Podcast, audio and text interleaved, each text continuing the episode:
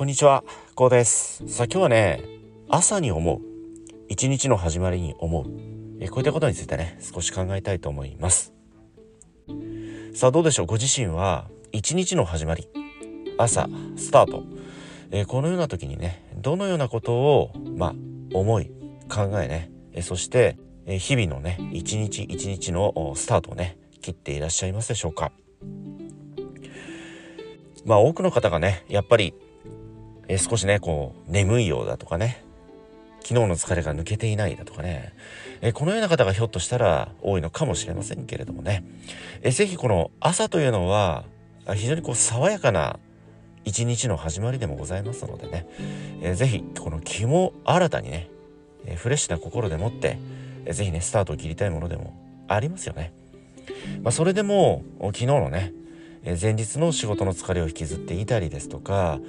えそしてね様々な悩み。えこのようなものが頭をよぎると、まあ、こういったケースもね非常に多いかと思うんですけれどもね。えぜひこの一日のスタート非常に爽やかな朝の始まりね。えこの朝のね澄み渡った空気非常にこう透き通った空気を胸いっぱい吸い込んでね一日のスタートを切ると。えこういったことは非常に大切なことでもありますし、え、またねこれ意識をやっぱりこうしないとですねこのような朝の爽やかさですとか清々しさこの透明感ですとかねこのような素晴らしい自然の恩恵というものも気づくことができないんですよね。うん、そのようなささやかな自然の恩恵にも気づく感性をね日頃から磨いておくえこのような意識習慣をね日頃から持つということもね非常に大切なことと考えておりますえそれではねどのようにしたらその朝のスタート爽やかにそして気持ちよくねスタートを切れるのかということなんですけどまあこれは先ほどね、えー、申し上げた通り日頃から自然の恩恵ですとか自然の素晴らしさこういったものを日頃からこうキャッチする感性を磨いておくということに尽きるわけなんですよね。うんまあ、それはどういうことかというと僕たちが当たり前にね呼吸をしているこの酸素空気もそうですよね。特に空気ですとか酸素ってえ僕たち意識していないと思うんですよね。日々当たり前に呼吸をしていますよね。それももっと言いますと睡眠中ですとか自分の意識がない自分のまあある意味では意識のない状態であっても呼吸ってしていますよね。うん、なのでこの空気酸素というものはえ僕たち人間のみならずえ多くのね動物たちが生きていくためには大切であってねまあなくてはならないものでもありますよね。その酸素や空気に対して感謝の心をねえ持ったことございますでしょうかえ空気を吸い酸素を体に取り入れることができていることに感謝非常にこう些細なことではあるんだけれども僕たちの命を紡いでいくためにはなくてはならないこの自然からの恩恵ですよね。えこういったものに感謝する習慣感謝する意識づけを日頃から持っているかということを今一度自問自答していただきたいと思うんですよね。その空気酸素というものは自然界からもたらされる供給物でもありますよね。うん、そういったものに対して対価を僕たち支払っていないじゃないですか。まあ、例えばコーヒーが飲みたいなと思って喫茶店に入ればコーヒーが出てきますよね。そのコーヒーに対してコーヒー代ということでいくらかお金を支払うわけじゃないですか。これが感謝の心ですよね。コーヒーを飲ませてくれてありがとうと。そしてこのような気持ちよくねリラックスしてコーヒーを飲める場を提供してくれてありがとうといったこの感謝の気持ちがそのコーヒー代ということでお会計としてね支払っていると思うんですよね。うん、ところがその空気酸素というものは僕たちこれ無償で受け取っているわけなんですよね。本来でしたらこの地球に対してねこの空気酸素代ということで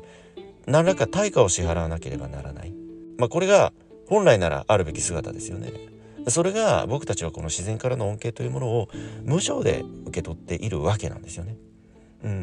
うん、ところが僕たち人間というのはむしろねその自然を破壊していっている。もしくは汚染をしていっているのが人間でもあるわけなんですよね。まあ、僕たち人間の文化が進歩発展していくためにはいくばっかの自然のね、えー、破壊淘汰というものももちろん必要不可欠な部分もあるかもしれません。それでもそのような感謝の心を持つということはできると思うんですよ。うん。先ほど申し上げた通りそれってお金かからないですよね。感謝の心を持つということだけ、えそこだけにねフォーカスしてみればそれってお金かからない作業お金かからない行動でもありますよね。えそれではねどのようにしたらあそのような感謝の心を持つことができるのかということなんですけどやっぱりそれは日頃からアンテナを立てておく。些細な感謝に気づくことができる。些細なありがたさ感謝に気づくことができるための日頃からのアンテナを立てる。アンテナを立てるためにはやはり勉強なんですよね。様々に勉強する。ジャンルを問わず勉強していくということなんですよ。うん、一番身近にあるのがやはり読書でもあるんですけど読書。これももちろんね自分自身が興味のない本を無理やり読む必要はなくてね。自分自身が例えば書店へ出向いて気になった本必ず立ち止まったり手に取る書物というものがあると思うんですよ。そのような書物書籍をぜひね購入し読んでみるそしてその購入し読んでみたことによって得られた知識を何らかの形でもって自分自身の周囲にいる方たちに自分自身の周囲にいる大切な方たちに対して何らかの形形を変えてでもいいので伝えていく、まあ、広げていくと言いますかね。うん。なので先ほど申し上げた通り呼吸ができることに感謝する。このような小さな感謝ではあるけれども僕たち人間にとって命をつないでいくためには必ずなくてはならない必要不可欠な感謝の心。これに気づいた時というのは是非多くの方身近な方で結構なので少しでも多くの方にそのご自身の思いを伝えていく。中にはねそんなことを考えて日々生活してるのってちょっとこう笑うような方もいらっしゃるんですよ。実際の話ね。うん、それでもいいんですよ。それはその人の価値観なのでそれでもご自身がそのような思いを伝え広げたというその現実は残るじゃないですか、うん、受け取り方は相手次第なのでね。もちろん中にはそのご自身の小さな一言がね心に響いて非常に感銘し感動を受けてねその思いがさらにその人が多くの方にね広げていくいわゆるそのレバレッジ効果が起きてくるわけなんですよね。え中には必ずねご自身のそのような思い小さな感動に共感しさらにその感動を多くの方々に広げてくださる方がね出てくるんですよ。うん、それは先般申し上げたね人間が呼吸できることに対する感謝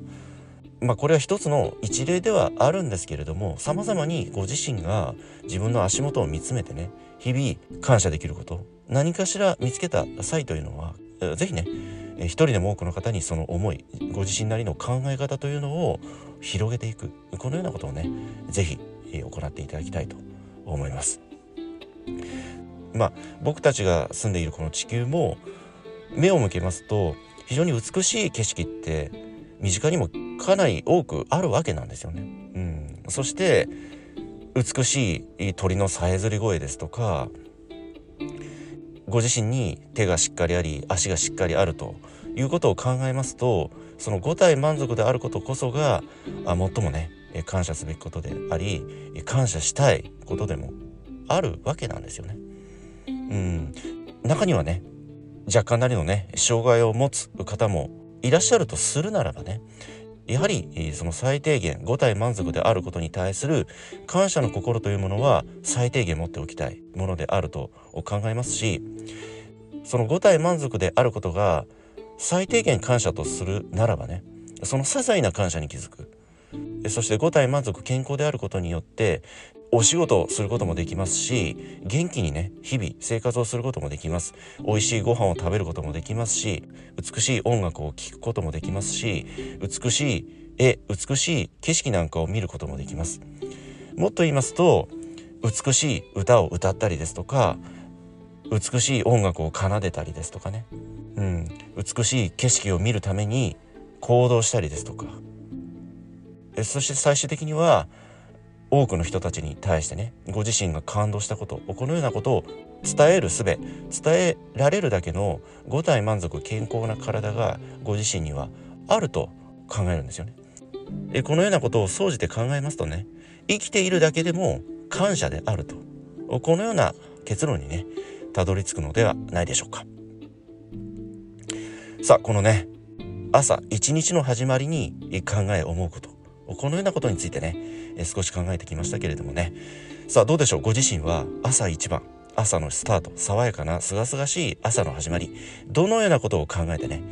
そしてどのようなね行動をなさっていらっしゃいますでしょうか？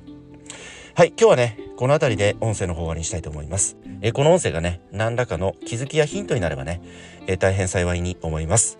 ではまた次回の音声でねお会いいたしましょう。ありがとうございました。